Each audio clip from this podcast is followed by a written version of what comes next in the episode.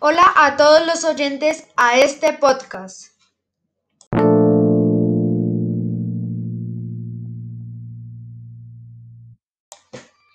Pues hoy vamos a hablar sobre la gripe española de la cual ya se cumplen 100 años. Se considera la más devastadora de toda la historia. Se estima que un tercio de la población mundial se infectó y más del 2.5% de los enfermos murieron.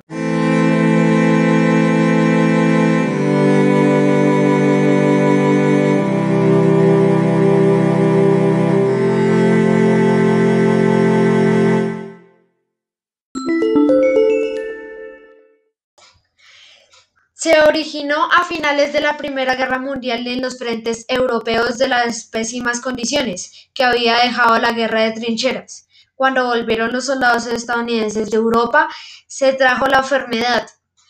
Bueno, pues se reportó un caso en California de una muerte por una extraña enfermedad que después se denominó H1N1.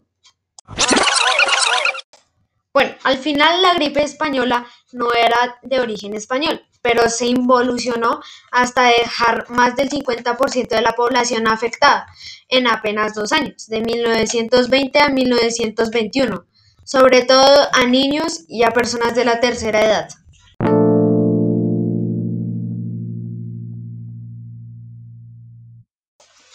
Bueno, ya se ha terminado la hora de nuestro podcast. Gracias por su atención prestada.